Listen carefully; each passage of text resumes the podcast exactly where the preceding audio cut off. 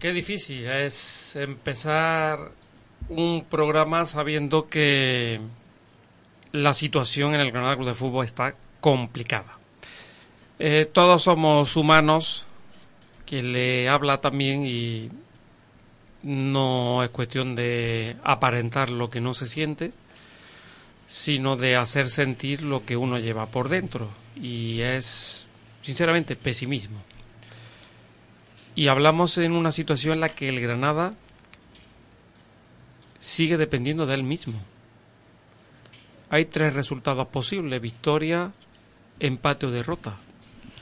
Y le vale la victoria y le vale el empate. El pesimismo se inunda no solo en mi mente, en mi cuerpo, sino en el del resto de aficionados. Ayer cuando me dirigía al estadio, y no es la primera vez que, que pienso esto, yo creo que todo el mundo pensará igual, que cuando ves la cara de las personas muchas veces eh, o bien adviertes lo que tú sientes o lo contrario a lo que tú puedes sentir, que eh, equilibra, tu, eh, equilibra tu estado, ¿no? Yo ayer veía la cara de la afición dirigiéndose a los Cármenes y veía miedo, preocupación. No había euforia, no eran optimistas, podía valer incluso un empate, la victoria te aseguraba la permanencia. Llegas al campo, eh, tenía una relativa buena entrada, casi 18.000 aficionados. El público no encajó con el equipo y el equipo no encajó en ningún momento con el público. Ah, es muy difícil jugando así que el público se anime y el público este año tampoco ha conectado nunca con el equipo un partido que eh, es desordenado en, sus prolegómenos. Eh, el himno suena cuando ya están sorteando el campo, eh, venga a charlar por megafonía y todas las promociones que hay, que eso se tiene que hacer media hora antes. Era todo muy raro, muy extraño. Me gustaría decir tantísimas cosas en estos minutos que no sabe uno si con una hora es suficiente. Lo que está claro es que nos la jugamos en Valladolid. Y nos la jugamos en una situación de realidades, no de datos, no de me gusta más este o me gusta más el otro. Las realidades. Y las realidades dicen que el Granada jugó con fuego desde el invierno por agilidad, eh, aligerar peso económico, que no es malo, pero juegas con fuego. Otros clubes han sabido manejarse en esa situación, el Granada no. Que llegamos en una situación física, no de, de, de que la preparación sea mala, no, física de jugadores que no están en condiciones por diferentes lesiones. De hecho, en los últimos partidos son varios los jugadores que han tenido que salir al campo infiltrados con una situación en la que no hay fondo de armario de ningún tipo, por más que nos empeñemos que puede jugar este o puede jugar el otro. Ningún entrenador se tira piedras sobre su propio tejado. Los que no juegan no están en condiciones para salir al terreno de juego, están en peores condiciones mentales y físicas que los que salen al terreno de juego. Esa es la realidad. Esos son los datos que podemos ampliarlos a muchas semanas más, a meses. Si vamos a los datos fríos, tiene todas las de perder el entrenador, la dirección deportiva, absolutamente todos. Pero si vamos a los datos reales, a los reales, a la realidad, no al me han contado, sino a lo que es, la situación es límite. Muy límite. Y llegamos a Valladolid en una situación de riesgo y de miedo. Y ojo, si el equipo desciende, si el equipo desciende, no habrá que echarle la culpa a otros que no sean a los propios que están dentro. No hay terceras personas. No, es que Klaus Gómez, árbitro del partido, no me ha pitado un penalti. Es que no, no pito tal fuera de juego. Es que me expulsó a no sé quién. No, Si se desciende es por méritos propios de una temporada que, insisto, se ha jugado con fuego. Y creo que nos hemos quemado. Otra cosa es que acabemos achicharrados. En una semana, espero que mi estado de ánimo vaya cambiando, en una semana sabremos si hablamos desde la segunda división o si hablamos desde la primera. Eso sí, ventajas de estar en segunda división, abonos más baratos y más partidos por ver. Buenas tardes y bienvenidos a la sintonía del deporte en la provincia de Granada.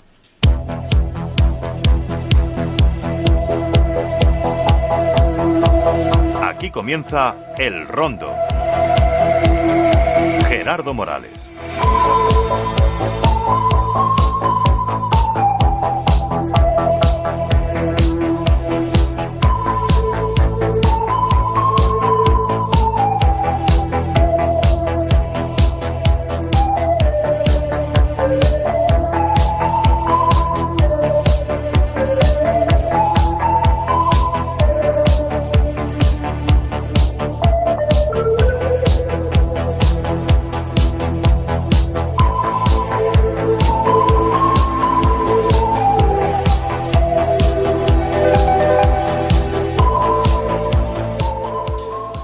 Siete y seis minutos de la tarde en Onda Maracena Radio y NovaFMGranada.com comenzamos el rondo. El ánimo no está para, para mucho más. Es lo que hay después de desaprovechar tantísimas y tantísimas oportunidades de haber, de haber salvado ya la categoría. Eh, no la hemos salvado por deméritos propios y tenemos opciones todavía por deméritos de los demás. Bueno, eso le pasa absolutamente a todos los equipos. Vamos a ver qué posibilidades hay de que el Granada continúe en primera división, que esto es muy sencillo, empatas y en todos los casos menos en uno te salva, eh, o gana en el que todos los casos te salva. Eh, se puede dar el caso de que Valladolid y Granada terminen descendiendo decir, así de claro, el Valladolid le gana al Granada y puede terminar descendiendo los dos de categoría. Y mucho me temo que por ahí van los tiros. Porque claro, esto, esto, esto ya está todo inventado, ¿no? Entonces depende de que el Granada no pierda. Punto. Si el Granada no pierde, permanecerá en, en primera división. ¿Puede el Granada ir a Pucela a sostener un empate? ya no digo ganar, ya no digo ganar, digo a sostener un empate. Me da igual a 0, a 1, a 20 que a 33. Sostener un empate. Eh, si es el empate a 1, espero que marquemos nosotros primero. Porque si marca primero el Valladolid, ya sé el resultado. Así de claro. Si, si marca primero el Valladolid, el resultado ya lo sé. Podemos analizar lo que ocurrió ayer o ser más amplio de mira hacia atrás y vamos a hacerlo. No solo para hablar del partido de ayer, que esto ya está todo dicho, visto y sentenciado. Tenemos que hacer un, mini resumen, porque hay cosas que dejar para el lunes de la semana que viene. Eh, que aunque salvemos la categoría, no va a cambiar la película. Le pondremos matices.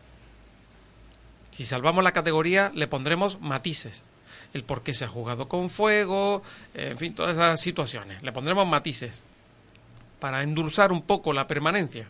Fíjate, en vez de endulzar el descenso, endulzar la permanencia, que se supone que no habría que endulzarla. Bueno, si mantenemos la categoría la podremos endulzar, pero la realidad es la misma hoy que el lunes de la semana que viene, que el, que el domingo a las 8 de la tarde, va a ser la misma, exactamente la misma, va a variar muy poco. Saludamos ya a los contertulios. David Sánchez. Nacho Montero. Hola, hola. Miriam Olivas. Buenas tardes. Y por el hilo telefónico, Eduardo Poyatos. Hola, buenas tardes a todos. Tardes, tardes, Eduardo, tardes. No lo pilla, ¿no? No. ¿Tarde por qué? No digo Lo de buenas no tanto. Lo de buenas no, vamos a dejarlo en tarde. Eh, bueno, pero sí, mira, si me- que- Eduardo, si me viene ahora en plan optimista, cojo la bártula y me largo. No, no, no, si yo no... Tranquilo que te cojo yo el testigo sin problema. Yo, yo creo que, mm, que sí, que efectivamente las cosas no están para buenas, pero bueno, vamos a ver qué pasa. Todavía está aquí esos puntos y a ver en qué queda la situación. Bueno, vamos. Se ha quedado David tocado, ¿eh? Sí. Con tu monólogo, se ha quedado listo, vale. Con el monólogo de Gerardo no, me he quedado tocado con, con lo que he visto la última semana. Bueno, cuenta porque dice que se ha, tocado, se ha quedado tocado con el monólogo. No, no, lo veo pensativo. Se le ve en la cara No, David. pero hombre, yo venía así, yo creo que Gerardo toca muchos temas interesantes que ahora analizaremos uno por uno, pero, pero desde luego mi cara no tiene la culpa Gerardo de, de- No. de mi cara. No, eh, que conste que cuando hacemos estas tertulias, aquí no viene la gente a pensar como yo, sino me quedo yo solo. ¿Para qué quiero una tertulia, no? Es decir, para tener gente que repite lo mismo que digo yo, pues nada, me lo repito yo mismo y, y punto. Aquí viene la gente para dar cada uno su opinión que enriquece y en algunos casos te hace pensar. Tú porque piensas de una manera, yo de otra, a mí me hace pensar porque la gente puede pensar distinto a mí o porque ve otro punto de vista que siempre hay que analizar. Eso ocurre con Eduardo Pollato y con David Sánchez, por eso lo traemos aquí cada, cada semana. Eh, Eduardo se ríe. Venga, Bueno. Eduardo, dispara. Tú que estás al teléfono, dispara Empe- primero. yo. ¿Se me oye bien? Sí, eh, Bueno, eh, realmente es un, un poco lamentable, como tú comentabas, que a- vaya, hemos llegado a- o que hayamos llegado a este, a este extremo después de las posibilidades de colchón que hemos venido manteniendo. En una de las tertulias, eh, algunos de los contertulios mantenía de que bueno, de que los demás posiblemente eran más malos que nosotros y que y que íbamos a estar cómodos en alguna posición. Creo que estuvimos siete puntos hace poco o ocho puntos. Pero la realidad es que no hemos cargado esa ventaja y no la hemos cargado nosotros. Se la ha cargado el mismo equipo porque no ha sabido esa. Eduardo, intenta cambiar de ubicación porque se te, Sí, se te un- entrecorta. Un momentito, Sí, sí. un momentito, a ver. A ver si... No sé si ahora se me oye mejor. Es que es muy regular, es que la cobertura esta de... Estás en la Zubia, El ¿verdad? 4G, el 4G. Claro, ¿Se Eh, me oye ahora? Estás en la Zubia, ¿no? Sí. Que la Zubia está allí en la, en la pujarra, está, Sí. está perdida, entonces no... Se me oye ahora, ¿no? Sí, algo mejor. Bueno, lo que estaba diciendo es que es una lástima que se haya lapidado esa, esa diferencia que teníamos de puntos importantes y que nos daba un colchón, margen, un cierto margen, ¿no? Eh, yo pensaba y lo manifesté en algunos de los programas anteriores, sobre todo con el resultado de Barcelona, que podía ser un resultado importante y beneficioso, pero luego se han dado otros otros resultados en otros partidos que pues no, no, han, no han ido restando puntos porque nosotros tampoco hemos sabido hemos sabido reaccionar, es decir, hemos perdido algunos partidos, el de ayer de Almería fue un partido desastroso, desgraciado, que se puede comentar lo del penalti ese segundo, que yo creo que fue una cosa un poco excesiva. Los dos son penalti, como un castillo. Mm, Yo el segundo no lo vi tanto, pero bueno, bien. eh, Pero ¿por qué no? La- el, el imágenes, segundo pues, no es penalti, ¿por qué? pues parece que, el- que, que no le de pie de la manera. Yo es que no lo vi. No, ¿No lo toca? puedo decir Yo ahora. en el segundo tampoco veo contacto, pero entiendo que el árbitro lo pide yo directo, tampoco lo veo no tan claro. el segundo, yo el en 15 segundo, el segundo penalti. Yo tampoco, no, no, Vamos a ver, no, si no, Murillo, no si. Murillo es el primero que ha dicho, dice, bueno, sí, primero le doy al balón y después al Es que jugador. yo tampoco creo que le dé al balón. Yo creo, yo creo que no le da Murillo nada. está tan Vamos a ver, no mañana, no, es que no tengo ahora mismo el corte aquí de, Sí, sí, sí, yo lo- he leído, Pero Murillo dice, yo primero toco al jugador, eh, al balón y después al jugador, con lo cual él mismo lo está reconociendo. Yo he visto la repetición 15 veces y creo que Claro, no toca pero- ninguna de las dos vamos a ver, la repetición, la repetición es lo que es. Yo creo que, yo creo que es de- penalti. Las declaraciones, pero bueno. en el Yo, yo puedo, de que- yo puedo jugar si es roja o amarilla, eso lo podría jugar. Bueno, Aún así, el en definitiva, en definitiva tampoco, tampoco al final creo que esto sea una discusión o una- un planteamiento ya del último partido. Llevamos ya bastante tiempo que el equipo dio un poco el norte, es un equipo pues bueno que sube y baja, un equipo irregular, un equipo sin, sin ningún tipo de de, permanencia en, en- un juego, sino que ha habido un montón de cambios, al final pues como ya he comentado en algunos partidos, sale Hígalo, que parece que es que va a resolverlo todo y era un revulsivo, como he dicho en otras veces, más psicológico que real. Hígalo no es un jugador, no está jugando, ni ha jugado, admitió un gol el otro día, pues bueno, porque porque después de, de- de- de salir 40 veces, pues mete un gol, pero no es un jugador.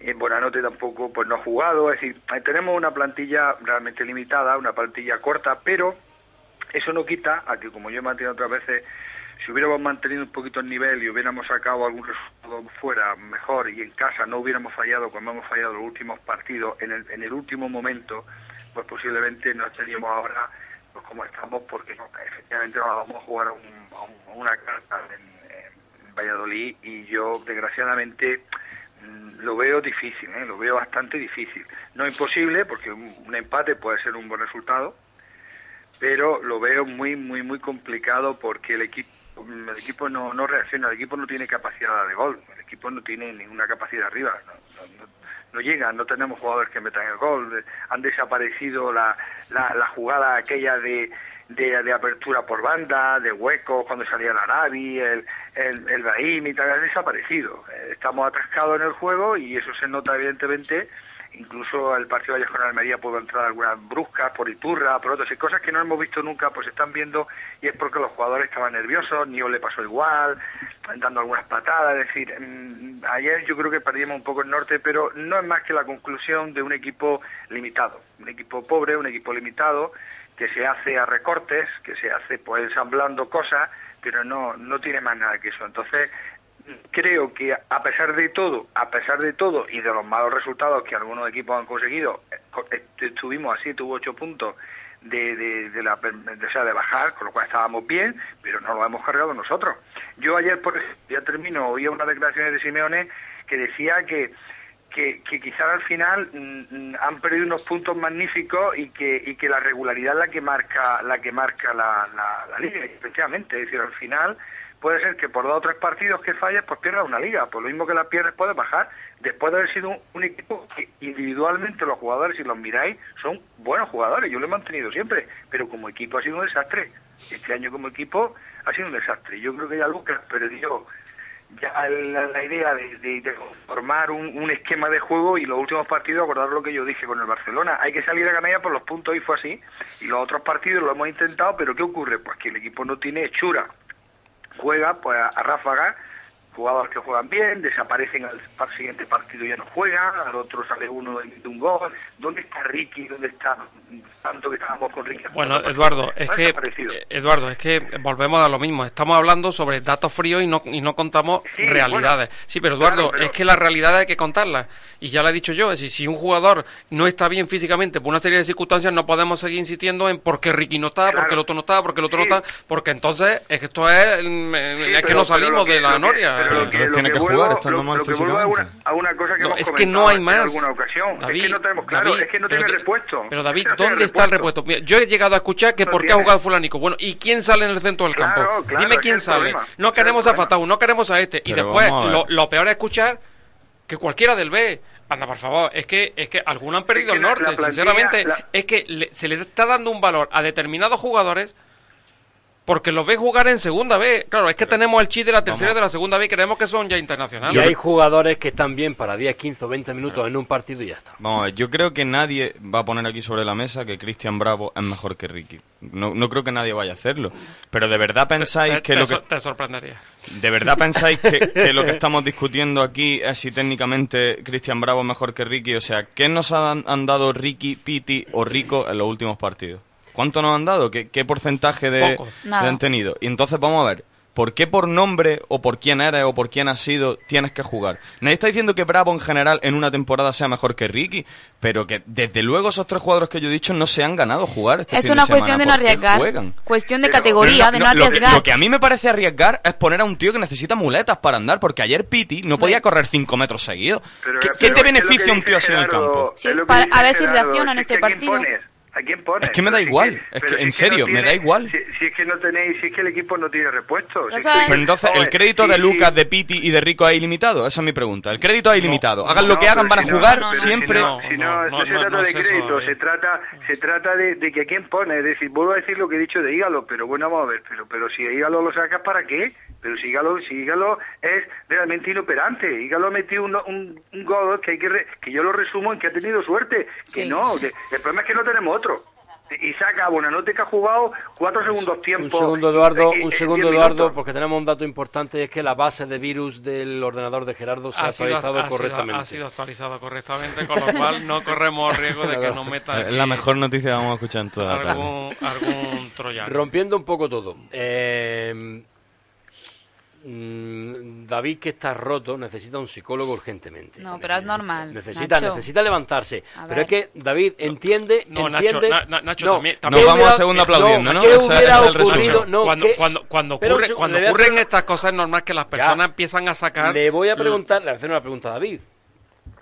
Ayer, ayer, sale Lucas con Sulaimán, con Cristian Bravo, con Álvaro García. Se pierde 0-2 y lo Se cuelga. pierde 0-2.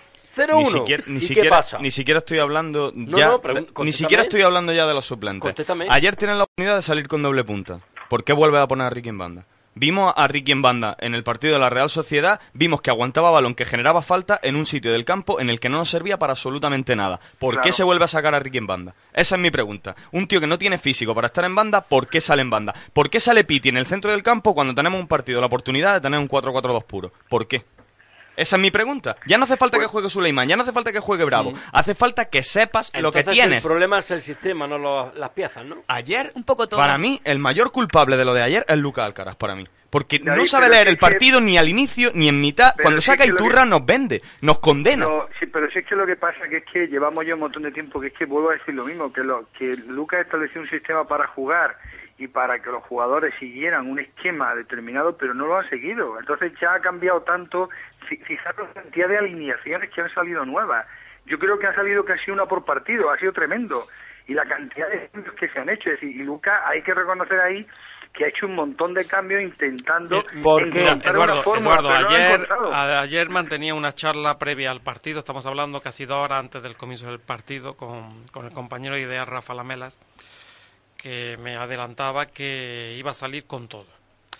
Me sorprendió, le dije, me sorprende que en este partido, como si, si no fuera la vida el tener que ganar sí o sí, porque esto era la catástrofe entonces, sacar a Piti en el centro del campo y, y el tridente arriba. Yo consideraba, lo digo sinceramente, que era un partido o bien para sacar en el centro del campo el tribote con Fatau, sí, con Fatau, o quizás arriesgaba con un jugador de banda a banda como Cristian Bravo. Era mi idea, que no soy el entrenador, ojo, que conozco lo que conozco de lo que veo, pero no más allá.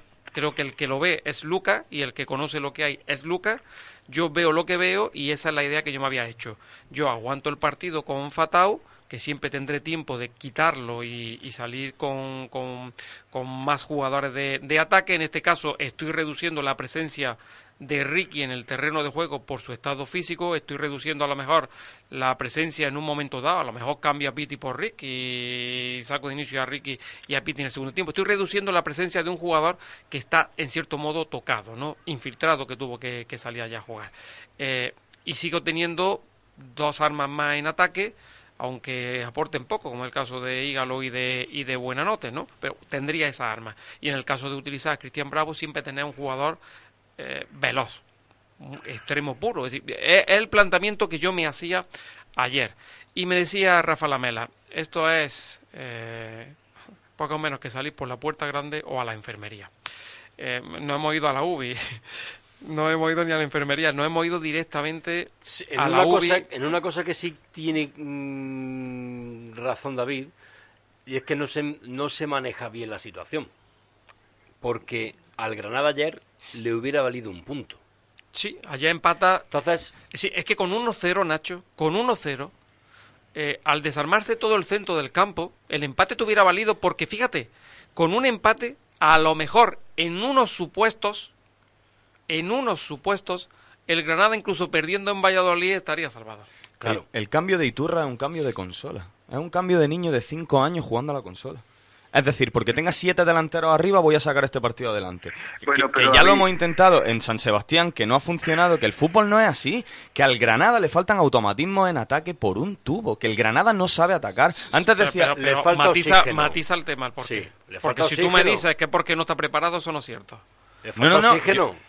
No, no, Le no, no, David, oxígeno. digo que si eso no es cierto, que explica el por qué le faltan automatismos. Muy bien. Yo, pre- yo preparo con, con Ricky y con el Arabi que, que el Arabi va a hacer un desmarque de ruptura, que Ricky va a entrar al centro, muy bien. Y yo me tiro toda la semana preparando eso a 5 metros del área. Y luego no hay manera de que Ricky llegue a 5 metros del área. ¿De qué me sirve haber estado toda la semana preparando que Ricky va a hacer un desmarque de ruptura o el Arabi lo va a hacer si no llegan? Y luego añade, añade la propia anarquía del equipo porque ayer tanto Ricky, el Arabi como Brahimi, Piti menos porque estuvo algo más retrasado y bueno, sé que estaba en la alineación, ¿no? Eh, quisieron mm, ser los héroes de la permanencia del Granada Club de Fútbol. Nada nuevo, lo han hecho toda la temporada, pero ayer querían remarcarlo, una guerra por su cuenta, esa anarquía total, porque son jugadores anárquicos, incontrolables, da igual el entrenador que tenga, es incontrolable. Aquí, en el Madrid y, y, en la Real Sociedad, pues ya vemos en el Madrid, no pueden controlar a Cristiano, Bale y Benzema, van a controlar a Brahimi, Ricky, que está en un equipo menor, son incontrolables. Esa anarquía, por más que prepares un partido, llega el día en el que te la juegas y esos jugadores van a su bola. Es que un, un, segundo, Eduardo, antes de que hables, porque es que antes lo has dicho y me parece que en otros partidos tienes toda la razón del mundo, pero de verdad el problema de ayer es la falta de gol. Para, para que falte gol tiene que haber ocasiones. Y ayer lo, lo primero que hace Lucas Alcaraz en rueda de prensa es mentir porque dice que controlamos el partido y que merodeamos y llegamos al área. Pues yo no sé qué partido vio el señor Lucas Alcaraz. Porque... Yo, sí, yo sí me permití un segundo. no creamos ningún tipo de peligro. Merode, merodeamos, yo, si te digo todas las veces que merodeamos, ahora el área pisar, el área pisarla, pisarla poquito, merodear el área, bueno, Brahimi, Fran Rico allí merodeaban que todo el mundo decía, pero tira, pero pasa, pero, haz algo. yo, yo creo, yo creo que en, en alguna medida lo que dice David tiene razón porque parece que en los últimos partidos yo hice un comentario, no sé si fue antes o después de Barcelona, sobre que bueno, que a, Lucas había que tirarle un pequeño tirón de orejas porque había algunos partidos que se me han perdido a nivel táctico, ¿no?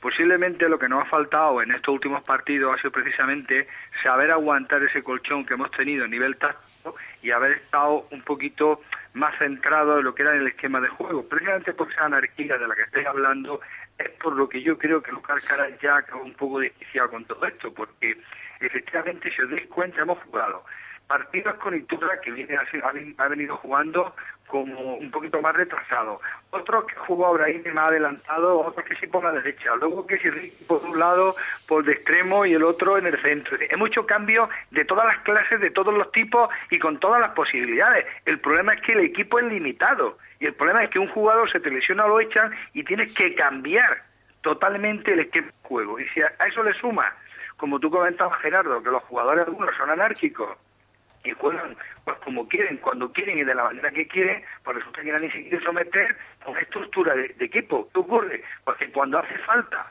mantener precisamente un orden, una estructura para que el equipo funcione o medio funcione, pues si los jugadores hacen lo que quieren, pues claro, llega, llega a final de liga donde todo se concentra muchísimo y donde cualquiera puede ganar y puede perder en un partido determinado, también lo dijo ayer, por cierto, la rueda de prensa que lo estoy oyendo, el, el Tata Martino, se concentraba todo mucho al final y que cualquiera podía sacar un resultado, pues claro, si tú no mantienes un orden, pues en cualquier, cualquier despiste, cualquier, ya digo, yo ayer en el partido hubo momentos donde vi al equipo que estaba, se había salido de sus casillas, jugando de una manera totalmente atolondrada, dando patadas, dando balonazos. Claro, ¿qué ocurre? Pues que eso es lo último a lo que tienes que llegar. Sobre todo cuando vas perdiendo en tu campo, lo que hay que hacer es controlar la situación. Pero el equipo no tiene control. Y si quita a los que hay y pone a los que tiene, los que tienen ni siquiera dan la talla de, eso. O sea que realmente, en cierta tiene un razón en cuanto que Lucas no ha sabido quizás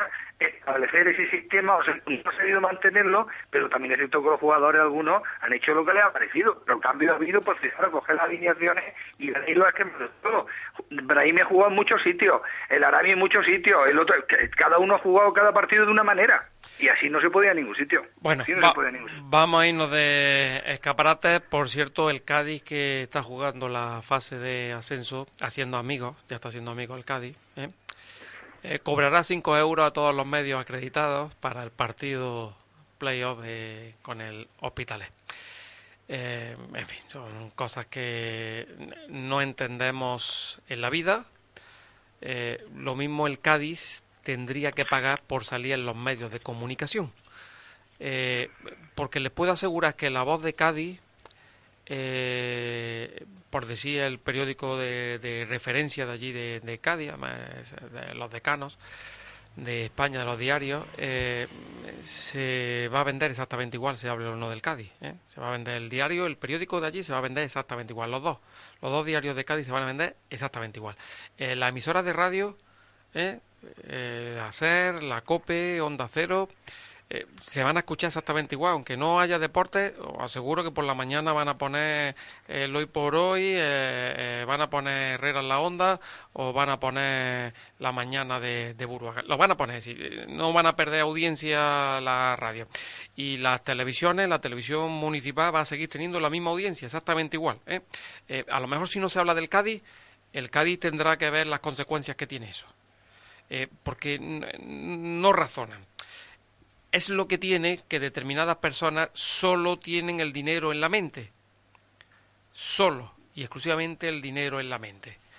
Todo esto tarde o temprano se va a volver en contra. No digo mañana o pasado. Todo esto se va a volver en contra de los clubes de fútbol por el desastre que están teniendo de gestión. Y quieren cobrar por todo. Ojo, que el día de mañana otros se lo cobrarán a ellos. A ver por dónde salen. Vámonos de escaparates. Antonio Luis Marín, Correduría de Seguros, le ofrece asesoramiento personal a empresas y particulares en autos, hogar, comunidades, vida, decesos. Trabajamos con las mejores compañías. AXA, Allianz, Reale, Mafre, Generali.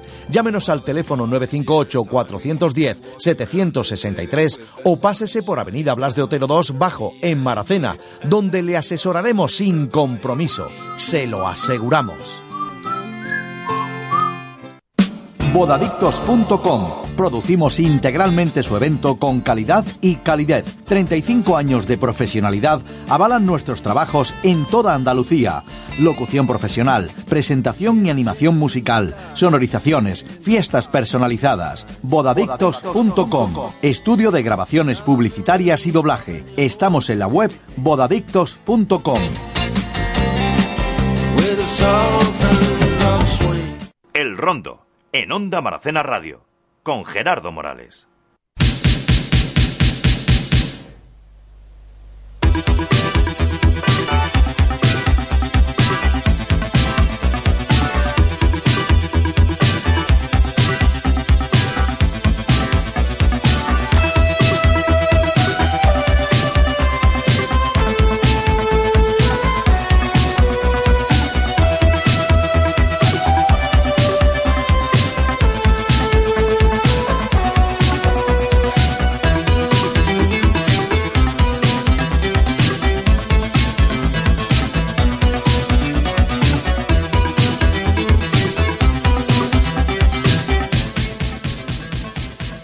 7 y 32 minutos.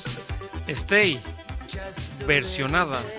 Eh, como dato curioso, todas las versiones de esta canción de Stay han sido número uno. Curioso, no sé si sabías ese dato.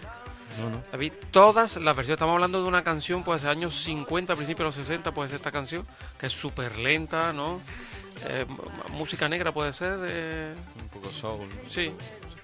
Pues todas las versiones de esta canción número uno. Esta fue número uno en el año 84. Bueno, un ritmo que se sale un poco... Que digo yo que con la pila de versiones podía No, súbela, súbela, súbela porque le sonará... Un poquito más bonita.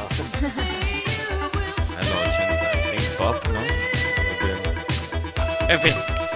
Bueno, vamos con los supuestos y vamos también con las redes sociales. Vamos a empezar con las redes sociales. Eh, nos dicen por aquí, vamos a empezar porque esto está interesante. Eh, nos dice Pepico Granada, todo se ha complicado sobremanera. Jamás había pensado que íbamos a llegar así a estas alturas. Estaba seguro que como muy tarde en la penúltima jornada estaría hecho y no ha sido así. Ahora pienso si no he hecho el indio durante la temporada al dar a este equipo más crédito del que se merecen.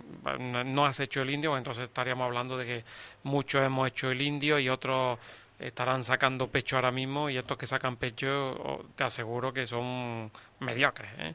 Eh, pero mediocres, no saben ni, ni, de qué color es el balón. Eh, no entiendo que cuando se ven con un marcado adverso no sean capaces de apretar los dientes y venirse arriba. Ayer volvió a pasar, pero yo no quiero, ni puedo, ni debo hacer lo mismo. Y ojalá muchos me sigan. Yo sí me voy a venir arriba y voy a seguir creyendo, aunque haga el indio. Soy granadinista, siento a mi equipo y sus colores y no voy a ser uno más de los que nos descendamos con una semana de antelación. El domingo a las 8 de la tarde lloraremos de alegría o de pena, pero entonces si ahora seguiré haciendo el indio y apoyando al equipo que siento y quiero. Pues me parece muy bien esa medida porque creo que esto nos hará también animar. Bueno, los supuestos de... Un momento, de- antes de, de que vayas con los supuestos, yo, yo estoy muy de acuerdo en, en lo que has dicho antes y yo no voy a llorar de alegría si nos salvamos. Para mí no cambia nada la no, no, situación nada, si nada, nos no, salvamos. no, no va a cambiar. No Hombre, pienso llorar de alegría si eh, nos salvamos. Nos vamos a alegrar, evidentemente, por, tener el año que viene al equipo en primera división, pero no vayamos a creer que el, el permanecer en primera va a tapar cosas que han ocurrido esta Y, y no sentirse reconocido con el entrenador y la plantilla no es no ser granadinista. Yo voy a estar con este equipo en primera, en segunda, en segunda B, en tercera o en regional, me da igual, pero eso no quiere decir que tenga que comulgar con cada jugador que pase No, por aquí o con cada entrenador pero David, aquí. como, como hemos pedido en algunos partidos, ¿eh? Eh, los análisis hay que hacerlo al final, ¿vale? No, y sí es bueno. cierto, Nunca- y sí da- es da- cierto da- que da- Lucas Alcaraz ha llevado una piedra muy pesada durante David, toda su estancia en Que Granada. aquí hemos defendido todos. No, no, no, todos. Pero, no, no, Da- no, no, David, no. que hay circunstancias que no las vamos a comentar ahora. Vamos a esperar, eso sí que vamos a esperar a que termine la temporada. Porque a estas horas, 7 y 35 minutos, algunos siguen ocupando su, su, su puesto en el Granada Club de Fútbol. Correcto. ¿eh? Siguen ocupando su puesto en el Granada Club de Fútbol y deberían de ser ya fulminados, cesados. ¿eh? Porque le ha costado algunos puntos al Granada Club de Fútbol. ¿eh? Sus malas decisiones como profesional le han costado al Granada algunos puntos. Y el pato lo ha pagado el entrenador. Y el pato lo ha pagado el entrenador. Y eso, el, Gra- el Granada, la dirección deportiva y la dirección del club deberían de haber tomado decisiones. Y no se han tomado. Y eso lo ha tenido que apechugar Lucas. Y las consecuencias las estamos pagando todavía. Todavía. Y iremos a Valladolid todavía pagando esas consecuencias. ¿Eh? Son, es un lastre muy largo, muy extenso, que no va a justificar errores que haya habido en la planificación de, de- de- de- del mes de invierno, Ni en el cambio que haya hecho Vale. el minuto 37 en, en tal partido, pero... ni, ni, lo- ni los errores que pueda haya podido tener Lucas Alcaraz, tácticos, técnicos, Claro. de alineación, etcétera. Pero que eso, claro, que hablaremos la semana que viene, ojo, ha sido un lastre, un lastre de los últimos casi tres meses. Y eso es muy grave en un club tan modesto como el Granada y que esa persona siga ocupando su puesto. Por muchos vídeos que le hagan, ¿eh? para agradecerle la victoria frente al Barcelona. Eh, vamos con los supuestos de, del Granada Club de Fútbol. Soy malo dando pistas, ¿no? sí, pésimo, pésimo. En fin. eh, ma- mañana ya me está dando un toque por... a- se daría por aludido en ese caso, pero que me digan que es lo contrario, ¿no? Eh, los supuestos del Granada. El Granada si gana, pues... No hay supuesto que- que No hay valga. supuesto que valga. ¿Pero qué pasa si pierde? Pues tampoco Porque hay tampoco hay supuesto. supuesto. Está claro lo que pasa. Y si empata... Hombre, si pierde puede mantener la categoría. Sí, si algún equipo desaparece o... Si pierde... Ahora mismo va- no está en descenso, ¿no? No. No, dos No. puntos creo ¿Quién por en encima. Hemos estado en toda la temporada fuera del Pero descenso. Menos de ayer, estas nada, jornadas, nada, fíjate. nada. ayer Pero estuvimos... si, si pierde, lo estamos automáticamente por, por el punto que consigue el Valladolid Si hace- contra el Madrid. Ajá. Si Ajá. hace, hace dos o tres partidos estábamos a siete puntos, o a ocho, ¿no? Bueno, hace ya en el mercado No. de invierno Tres siete partidos puntos. no, fue el año pasado, ¿eh, Eduardo. Eso fue el año No, pasado. no, no, no, no. A cuatro, a Siete cuatro, a seis. siete puntos, terminamos siete puntos en la primera vuelta. A partir de ahí, como mucho, hemos tenido seis. Decía Sí, que, bueno. ¿qué pasa si empatamos? Pues depende de varios factores. Por ejemplo, si empatamos y si empatamos y gana el Valladolid, pues tiene que venir Ike Jiménez, porque el tema, porque el tema es grave, ¿no? Si empatamos nosotros y gana el Valladolid, pues eh, eh, Eduardo se ha ido. Ya Ha llegado Iker Jiménez. Claro. ha llegado Iker Jiménez y al primero que Ha, no. ha escuchado que el, que el Granada empate y el Valladolid gane y ha dicho no computable y el móvil se ha, ha explotado. Bueno, si el Granada empata frente a- al Valladolid, se salvaría. Si, por ejemplo, empata los Osasuna, ya estaría salvado. Pero ¿qué pasa si gana el Osasuna? Pues que ahí va sí va a influir el cuádruple empate. Getafe, Almería, Osasuna y Granada desciende el Granada a triple empate a 39 puntos. Cuádruple empate, es decir, Getafe pierde, Almería pierde, Osasuna gana, Granada empata, desciende el Granada. Si hay un triple empate, Getafe, Osasuna y Granada, Granada se salva. Y si hay un triple empate, Osasuna, Almería y Granada, Granada se salva. Además, se salva con una modificación que hubo en la norma, no hace muchos años, según nos han explicado, fue hace poco, no esta temporada, que fue hace poco, una norma que la hace más justa. Antiguamente, cuando había un triple empate, por ejemplo en este caso Almería, Osasuna y Granada, si había un triple empate, se va a la liguilla entre ellos, la mm. liguilla se hace una liguilla entre ellos, el Almería nueve puntos, Granada y Osasuna cuatro puntos, y se computa lo a favor y en contra que hay general. Pues el uno tiene un más cinco, el otro tiene el Granada, creo que le sale un menos cuatro y los Osasuna un menos uno, ¿no? Pues descendería el Granada. Pero la norma se ha cambiado y se ha hecho más justa. De tal manera que en el 9, 4 y 4, pues ya de esos tres equipos ya hay uno que ha desempatado realmente, que es el Almería, se saca. Y se quedan dos que es Osasuna y Granada, y se mira entre ellos dos lo que ha ocurrido. Y lo que ha ocurrido es que el Granada le ha ganado la verá a los Osasuna y por tanto, por esa norma, el Granada se salvaría. De todos los empates que, que pueda haber, que es con Osasuna, con Getafe y Osasuna, con Almería y Osasuna, en todos ellos el Granada se salva. Solo descendería en caso de empate si estuviera eh, metido el Getafe, el Almería y el Osasuna sería el único caso en el que el Granada con empate descendería. ¿Te parece si, si hacemos un resumen de los supuestos... ¿eh? Resumen de los supuestos de descenso y supuestos de primera todo seguido para que la gente se entere. Dime, dime, dime y no aclaramos. Vamos con ella. El Granada mm, baja segunda, sí. Pierde en Valladolid, uno. Segundo, empata en Valladolid, Osasuna gana y el Almería pierde ante el Atleti. Sí, correcto. O si empata en Valladolid, Osasuna gana, el Almería pierde y el Getafe pierde. ¿Correcto? No, no, no, repite, hay un, supuesto que no me cuadra. Empata en Valladolid, ¿Sí? Osasuna gana, Almería pierde y Getafe pierde. Sí, ese es el supuesto que, Efectivamente. El Granada se salva si vence en Valladolid, lógicamente. Si empata en Valladolid y Osasuna no vence al Betis.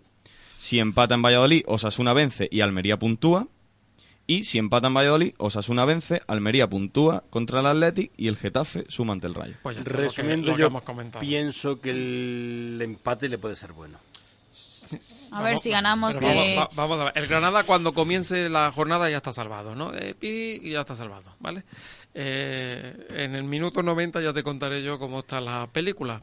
Eh, he dicho que lo mismo el partido acaba 1-1. Si el Granada empieza marcando primero, no me viene mal el empate a 1, porque yo creo que esto es convencimiento de que Getafe y, y Almería no están en nuestra liga, ¿no?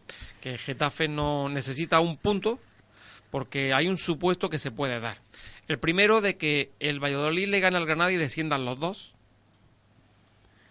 Sí, pero es que cuando he dicho pienso que el empate le sirve al Granada, no digo, no lo estoy diciendo por los números, lo estoy diciendo porque creo que es lo que va a ocurrir. Pues yo pienso en el partido del Valladolid y lo primero que me viene a la mente es Vallecas en el primer A mí, lo primero que me tranquilidad a mí, que se la juega fuera. A mí me viene a, la, a mí me viene a la mente varias cosas. Primero, el portero de Valladolid, Jaime. Jaime tiene una gana inmensa de venganzas, no hacia la Granada, sino hacia Quique Pina. Correcto. Eh, Jaime, que yo no lo voy a discutir como portero, me parece que es un portero bastante aceptable. Como profesional deja mucho que desear y como compañero lo mismo. No es, eh, no es compañero, bastante mentiroso por cierto. No es un jugador para ser vestuario, conflictivo a más no poder, no soporta hasta de la suplencia eh, dañino y, lo dice alguien que lo conoce perfectamente. ¿no? Eh, Jaime tuvo que ser expulsado del último equipo que estuvo aquí en Granada por, por agredir, por agredir al que hoy es preparador de porteros, a, lo Iñaki. a Iñaki García, a Iñaki García Sendí. Eh, lo agredió y el motivo fue un partido que se disputó en San Sebastián frente a la Real Sociedad no paró Jaime, paró José Juan y se mofaba por cada gol que le estaban metiendo a, José Juan, tal cual, mofándose, tal cual. Al día siguiente, con tranquilidad, eh, Jaime fue a hablar con él y respondió agrediéndole. pero agrediéndole no es un empujón, ¿eh? Es que le empujó o le pegó una bomba más fuerte que otro, directamente a pegarle con el puño. Evidentemente fue expulsado del club. Eh, se le abrió un expediente y posteriormente fue expulsado por buena gente. Ese es Jaime, el mismo que asusó a las masas diciendo que una serie de barricadas en la autovía dirección a- al aeropuerto hicieron perder el avión. Barricadas que no existieron. O que el cristal del autobús Estaba roto. estaba roto y que yo tuve la sensación de que estaba roto, pero cuando pasó el autobús por mi lado, cristal había, ¿no? Eh, ese es Jaime, el mismo que se mofaba cuando en la fase de ascenso frente al Elche se mofaba de la afición del Granada por, los penaltis que había fallado Abel Gómez y el empate a cero y que luego pues vivió en sus propias carnes lo que tiene el reírse de los demás. Ese es Jaime. Nos lo vamos a encontrar y descuidar que Jaime hará el partido de su vida, seguro. Y para mí me preocupa mucho la intensidad que le va a poner ese, ese jugador. Me preocupa también el que en Valladolid saben gestionar perfectamente a la grada. La saben gestionar. Cada abonado, por 5 euros, podrá ir acompañado de dos aficionados más. Aquí en Granada regalamos la entrada a las peñas, que luego las revenden, a 20 euros, por cierto. Luego las revenden antes del partido y allí no, allí no se hace eso. Aquí se hace en Granada porque, claro, esto es una ciudad en la que la gente que va al fútbol, pues ya vimos ayer, algunos, uno por lo menos fue detenido porque no dan más de sí. Determinados aficionados no dan más de sí. Eh, el, el- fútbol es un deporte que, que, en cierto modo, gran parte de los aficionados pues, pues, pues, eh, son vulgares. Esa es la realidad. Esa es la realidad. Son vulgares y una educación muy limitada y se creen que nada que el fútbol es, es donde ahí te puedes desahogar y donde puedes llamar mercenario. Lo dicen eh, lo dicen aficionados que mañana le ofrecen un contrato de 100.000 euros y dejan su empresa con los ojos cerrados. Vaya que se van. Vaya que no dicen ni adiós. Pero llaman mercenarios a los jugadores. Bueno no dan más de sí. Yo, para mí es una pena que no den más de sí. Pero bueno, a lo mejor el fútbol sería completamente distinto, un deporte completamente distinto, con mucha más alrededor, pero con otra educación. Y te aseguro que con la misma intensidad, porque en el baloncesto hay más educación. Hay más educación y alguien me va a discutir que no hay intensidad en un partido de baloncesto. Si vas perdiendo de 20 y metes un triple y, y te, y te animas y te pones a 17. Lo que pasa es que... eh, el- Pues ayer en la salida empezaron a llamar mercenarios a los jugadores. Claro, aquí lo que más gracia me hace es que le llamaban mercenarios a jugadores que, sinceramente, eh, a los de 20 años.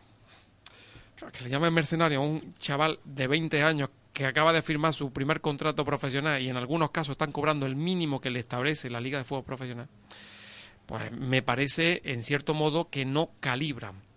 Porque el aficionado a veces no calibra. Eh, poco se le puede pedir este año a una afición, la del Granada, que ha podido decepcionar por su eh, implicación en los partidos, pero que han visto jornada tras jornada como su equipo, ante ellos mismos, ante sus ojos, no daba un rendimiento. Eh, ante esa perspectiva, se puede criticar a la afición por un lado, pero por otro lado también hay que reconocerle el hecho de que hayan estado ahí, de que hayan intentado sacar eh, eh, fuerza para poder seguir animando, que yo creo que ayer no se animó mucho, pero para seguir intentando animar, para no dejar al equipo abandonado. En fin, son situaciones en las que, sinceramente, eh, poco le puedes pedir ahí a la afición. Han pagado un abono, un abono que no es económico, que no es barato, en una ciudad muy pobre como es Granada, que se le pide mucho, que se le pide pagar el día del Barcelona y del Madrid, que eso en pocos campos ya ocurre en primera división, eh, que es una afición que no tiene ningún apego con los jugadores porque los jugadores han decidido no estar relacionados con esa afición, no hablan el mismo idioma, no lo hablan en el terreno de juego y no lo hablan fuera de la grada. Bueno, te encuentras un El que se niega a aprender español, lo chapurrea, pero se niega a hablar español, pues ¿qué queremos? Eh, ayer por enésima vez, cuando las cosas vienen mal dadas, ¿saben quién fue a dar la cara ante los medios de comunicación? Que decir ante los medios de comunicación es decir dar la cara ante todos. ¿Sabéis quién fue el que dio la cara? Murillo y Nión. Nión. Fue el primero. Es la enésima vez que cuando vienen mal dadas sale Nión. Y que coste que yo no soy un amante de Nión ni nada de eso. Nión llega a España y lo primero que hace es aprender español. Y hay jugadores que 10, 15 veces han dicho que no, que les tocaba salir a zona mixta y han dicho que no, No. han agachado la cabeza y se han metido en el y han salido y han salido por, por otro sitio. Han cogido su coche y se han largado. Eh, Nión llegó aquí y lo primero que dijo fue aprender español. Lo mismo que ha hecho Coef. Cierto. Tú hablas con Coef y habla el español vaya, como si llevara aquí viviendo, lleva meses. A las estrellitas le saca algo en español porque ya llevan dos años, pero con mucha dificultad. No se relacionan bien, no se relacionan ni tan siquiera en el propio vestuario. No es que haya problema en el vestuario porque está medio controlado eh, lo que hubo el año pasado, además han sacado a los dos cáncer que había, pero no hay feeling, no hay feeling. Y el equipo tiene que españolizarse. Que eso no es ser racista, es sencillamente acercar el equipo a la grada. El equipo a la grada. Porque por muy profesionales que sean, que tienen todo el derecho a ser profesionales y a tener su privacidad y a que no se les moleste, no hay nada mejor que cuando sale Roberto con el coche, ¿eh? se ponga a hablar con los aficionados, a saludarlos, a sonreírles, y no que sale cualquier jugador de estos, y da igual lo que le esté aplaudiendo, que le esté insultando, No se está enterando. que van a su bola, y punto, van a su bola y, y- y les da exactamente todo. Me dicen que escaparate, pues vamos a escaparate. Antonio Luis Marín, Correduría de Seguros, le ofrece asesoramiento personal a empresas y particulares en autos, hogar, comunidades, vida, decesos. Trabajamos con las mejores compañías. AXA, Allianz, Reale, Mafre, Generali. Llámenos al teléfono 958-410-763 o pásese por Avenida Blas de Otero 2 Bajo, en Maracena, donde le asesoraremos sin compromiso. Se lo aseguramos. Bodadictos.com. Producimos integralmente su evento con calidad y calidez. 35 años de profesionalidad avalan nuestros trabajos en toda Andalucía. Locución profesional, presentación y animación musical, sonorizaciones, fiestas personalizadas. Bodadictos.com. Estudio de grabaciones publicitarias y doblaje. Estamos en la web bodadictos.com.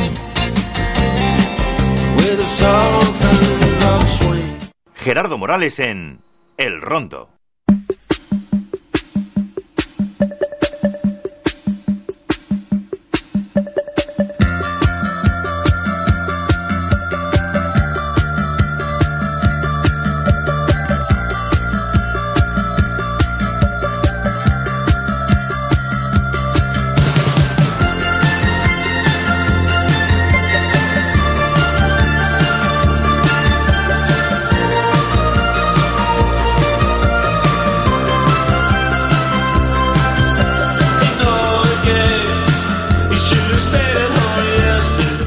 Siete y 52 minutos, mítica banda musical OMD, traducido al español, maniobras orquestales orquestales en la oscuridad. Eh, además hubo grupos españoles que fue aquí... OBK, ¿no? Eh, no, Luna. ¿Luna? Luna, Luna, Luna. Luna fue la que ocupó su espacio musical aquí. En España Luna estuvo poco tiempo, años 80, desde el 82 hasta el 84, 85 estuvo. La época más o menos de maniobras orquestales en la oscuridad y la canción Enola Gay. Tú sabes que fue Enola Gay, ¿no? No, Pues pregúntaselo a los japoneses de Hiroshima y Nagasaki si Nada, saben lo que es Enola Gay, ¿no? nada, nada. No, David. Que le pregunten. Ya ves tú. Fue el avión desde el que se bombardeó Hiroshima y Nagasaki y, y la canción tiene que ver con, con ello. Bueno, eh, David, eh, nos había contestado Pepico Granada con toda la razón del mundo, las cosas como son, ¿no? Eh, si quieres puedes puedes conversar con él, aunque sea por la, él nos está escuchando, puedes conversar con él. ¿Lo, lo leo yo? Sí, sí. Me pone, el hecho de no estar de acuerdo con las decisiones de Lucas no resta un ápice de granadinismo. Eh, claro que sé que se han hecho cosas mal, muy mal, pero en este momento yo, hablo de mí, no quiero tenerlas en cuenta. Vosotros los medios sí debéis hacerlo y además cómo lo hacéis. Eh, crítica constructiva, por eso escucho. Primero y empezando por el final, muchísimas gracias porque durante todo el año ha sido alguien que siempre ha estado ahí, no solo escuchándonos, sino interactuando con nosotros, eh, opinando y siempre dando su, su punto de vista de las cosas y creo que acertadísimamente en la mayoría eh, de ocasiones. Simplemente yo no coincido, eh, no veo autocrítica en el equipo, no veo, no creo que hayan ayudado las ruedas de prensa ni, ni tanto previas ni como posteriores a los partidos de Lucas Alcaraz, porque quizá ha llegado el momento de dar un tirón de oreja a sus jugadores. Si de verdad estamos diciendo que hay muchísimos factores que la gente no tiene en cuenta cuando le echa la, culpa a Lucas Alcaraz, a lo mejor también Lucas Alcaraz necesita tirarle de la, oreja a algunos jugadores, o por lo menos, y para mí lo más grave, el día de San Sebastián, cuando acaba el partido, que fue un milagro, reconozcámoslo, fue un milagro. de, cada, de cada 100 partidos se pierden 99. Yo, lo meten fuera de juego, en semifallo. Ese empate es un milagro. Entonces tú no puedes vender en una rueda de prensa que las cosas se han hecho bien. David, sinceramente, en San Sebastián, y esta es mi opinión, en San Sebastián, cuando tú ya sales al terreno de juego, sabes que la Real Sociedad es muy superior a ti.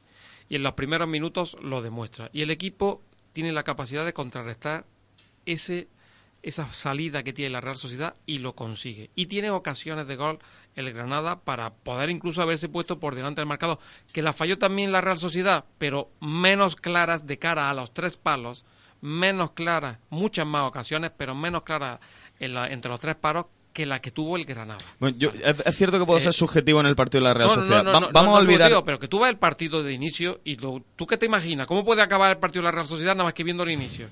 A mí me dicen que eso acaba 5-6-0 y me lo creo. sinceramente no. Pero bueno, vamos a obviar el partido de la Real Sociedad.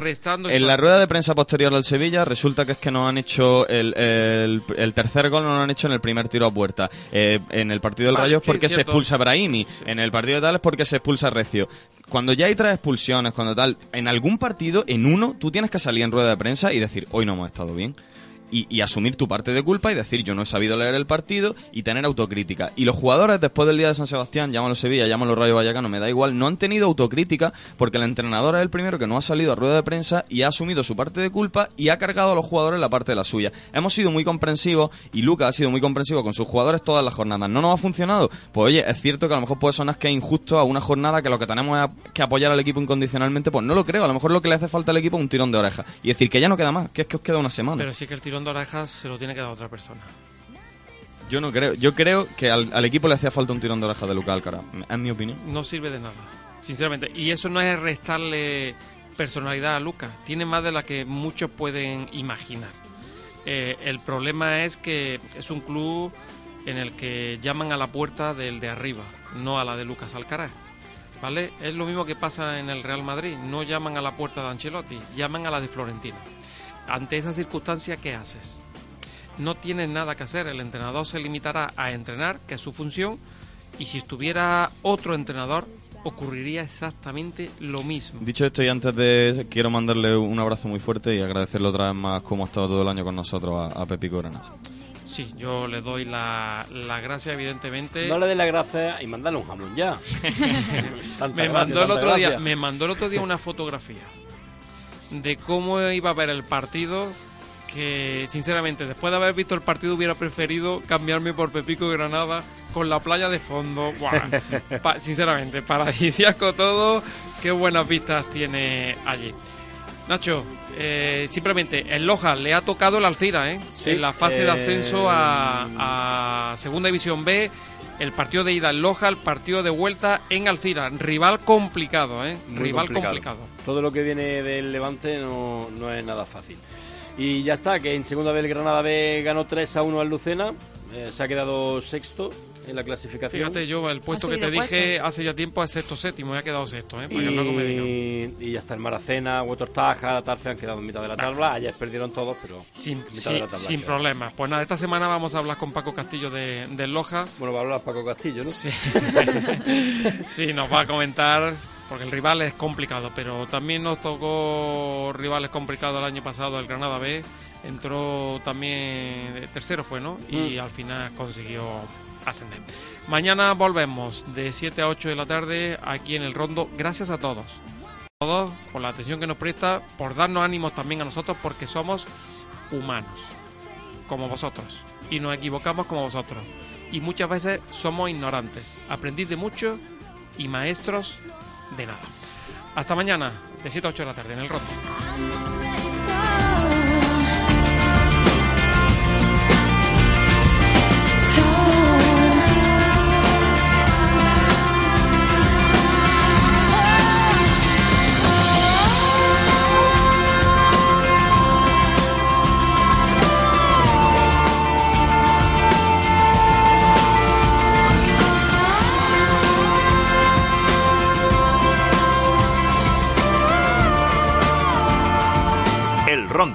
Gerardo Morales.